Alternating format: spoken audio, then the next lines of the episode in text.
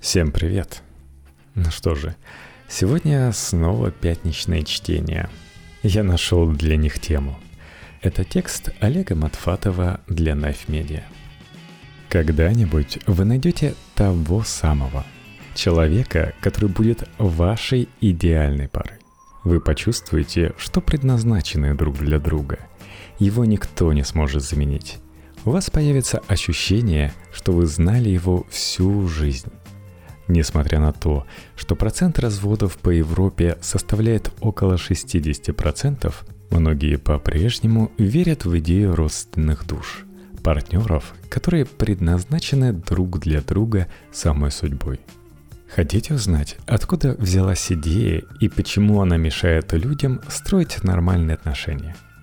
Тогда продолжайте слушать. Давно известно, что влюбленность вызывает сильные мыслительные искажения. Мы приписываем возлюбленным достоинства, которыми они не обладают, не замечаем их недостатки и верим, что наша любовь продлится вечно. Возможно, вера в идеальных партнеров – одно из этих мыслительных искажений. Идею о существовании родственных душ, которым предначертано быть вместе, многие авторы возводят к платоновскому мифу о гермафродите – но у Платона история о двуполом существе, которое Зевс разделил на две половины, является скорее занятной байкой, чем развернутой теорией. Гораздо серьезнее к этой идее относились средневековые мистики и каббалисты. Согласно Талмуду, каждый человек рождается с предназначенной для него парой, мужем или женой, которых он может встретить при жизни – без этой пары человек был бы несовершенным и ущербным существом.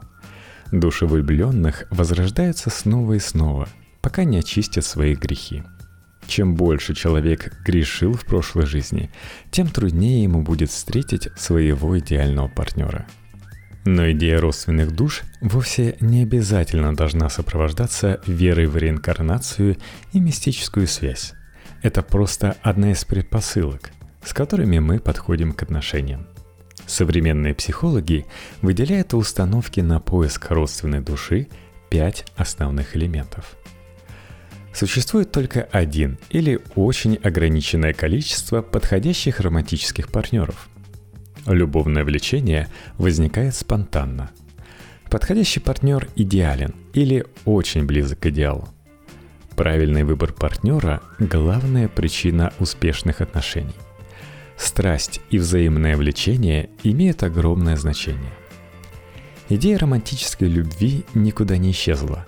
Например, согласно американскому опросу 2011 года, в идею родственных душ верят 71% женщин и 74% мужчин. Но как эта вера сказывается на реальных отношениях? Исследования социальных психологов показывают, что люди, которые верят в идеальное соответствие и романтическую судьбу, чаще вступают в страстные, но недолгие отношения. Если что-то идет не так, они быстро отправляются искать другого партнера. Они хуже справляются с конфликтами и реже идут на компромиссы. Как только становится ясно, что идеальный партнер вовсе не так идеален, и между ними нет полного взаимопонимания – отношения обычно заканчиваются. Как ни странно, веру во взаимосвязь родственных душ отчасти поддерживают дейтинговые сервисы. Знакомство теперь требует гораздо меньше усилий. В результате возникает то, что американский социолог Эрик Клиненберг называет проблемой апгрейда. Люди постоянно находятся в поиске еще более совершенной пары – Отношения стали более доступными, но поддерживать их стало сложнее. Нам кажется, что всегда можно найти кого-то получше. Если раньше у нас было всего несколько дверей, то теперь их миллионы. Нет больше браков с соседом сверху или девушкой из квартиры напротив. Нет больше долгой семейной жизни с одноклассницей. Нет больше ситуации типа «мама», «папа», «вон тот гость кажется приятный человек», может, сыграем свадьбу через три месяца? Вместо этого мы имеем новую культуру романтических отношений, основанную на эпическом поиске подходящей кандидатуры. Экономическая и социальная свобода сделала нас более романтичными, чем многие предыдущие поколения. Когда брак по расчету ушел в прошлое, главное значение приобрел личный выбор и поиски взаимопонимания. Но помимо веры в родственные души, есть и другая установка, согласно которой отношения строятся в результате совместного развития и постоянной работы. Психологи называют это установкой роста – Никто не совершенен.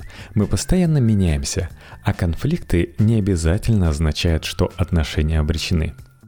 Люди с этой установкой не верят, что им нужно искать идеальную пару, с которой они остались бы на всю жизнь. Они меньше полагаются на первоначальную страсть. В результате они лучше справляются с разногласиями и не так часто меняют своих партнеров – Вера в идеальное сочетание двух душ не очень способствует долговременным и счастливым отношениям. Откуда она появилась и почему до сих пор не исчезла? Пару веков назад в Европе родилась совершенно радикальная и подрывная идея, согласно которой любовь, брак и сексуальное влечение должны быть соединены в единое целое. Хотя она была скорее литературной фантазией, чем отражением реальности, с тех пор она сделала неплохую карьеру. Некоторые историки и социологи утверждают, что романтическая любовь относительно недавнее изобретение, которое появилось вместе с современной индустрией и капитализмом. Раньше главную роль в выборе партнеров играл экономический расчет и передача имущества по наследству. Брак был не личным, а общественным предприятием – Неплохо, если супруги хорошо ладят, но они вовсе не обязательно должны бросаться друг другу в объятия. Наоборот, слишком сильная близость вызывала подозрения в распутстве и легкомыслии. Как писал Сенека, любить свою жену с пламенной страстью значит совершать прелюбодеяние. Согласно этому взгляду, романтическая любовь впервые появилась в салонах и романах XVIII века – а уже затем перекочевала в реальную жизнь. С другой стороны, если считать любовь эмоциональным переживанием, то она гораздо более старая и универсальна. В 1922 году американские антропологи проанализировали данные по 166 мировым культурам и нашли признаки романтической любви в 147 из них. Эти признаки включают идеализацию возлюбленного, желание проводить с ним время, постоянные мысли об объекте, потребность заботиться о нем, а также уверенность в том, что это чувство относится лишь к одному человеку. Возлюбленного нельзя заменить на двойника. Мы любим именно за уникальность. В работе «Любовь как страсть» социолог Никлас Луман пишет, что любовь сейчас стала главным способом подтверждения нашей индивидуальности – в обществе с преимущественно безличными отношениями очень трудно найти точку, в которой человек мог бы ощущать себя цельным и поступать как цельность. То, что человек ищет под видом любви, то, что он ищет в интимных отношениях, можно определить так. Он ищет валидацию представления о самом себе. Секс не связывает людей друг с другом, а отдаляет. Удовольствие нарциссично – Именно на это указывает скандально известная фраза Жака Лакана «сексуальных отношений не существует». Любовь восполняет нехватку этой взаимосвязи. Как уже давно сказал Сартер, мы видим себя только в отражении другого. Именно из этого психического переживания, вероятно, возникло представление о родственных душах. Проблема только в том, что родственных душ не существует – Благодаря ученым-нейрофизиологам и когнитивистам мы знаем, что бесполезно искать где-то внутри себя истинное «я». Мы распадаемся на каскад отдельных состояний и непрерывно меняемся. Окончательное обретение себя не более чем соблазнительный культурный миф. Идея предначертанной судьбы тоже вызывает мало доверия. Если есть что-то наподобие судьбы, то мы определяем ее сами – Возможно, свобода воли – это когнитивная иллюзия, но случайность играла в жизни слишком большую роль, чтобы верить в неизменный сценарий, написанный где-то на небесах. Было бы полезно противопоставить романтическому идеалу любви идеал экзистенциальный – любовь как выбор, а не предназначение. Когда-то романтическая любовь была революционной идеей. Она пересекала социальные барьеры и ставила страсть выше сословных привилегий. Но теперь мысли о поиске идеального партнера на всю жизнь выглядят устаревшей и странной.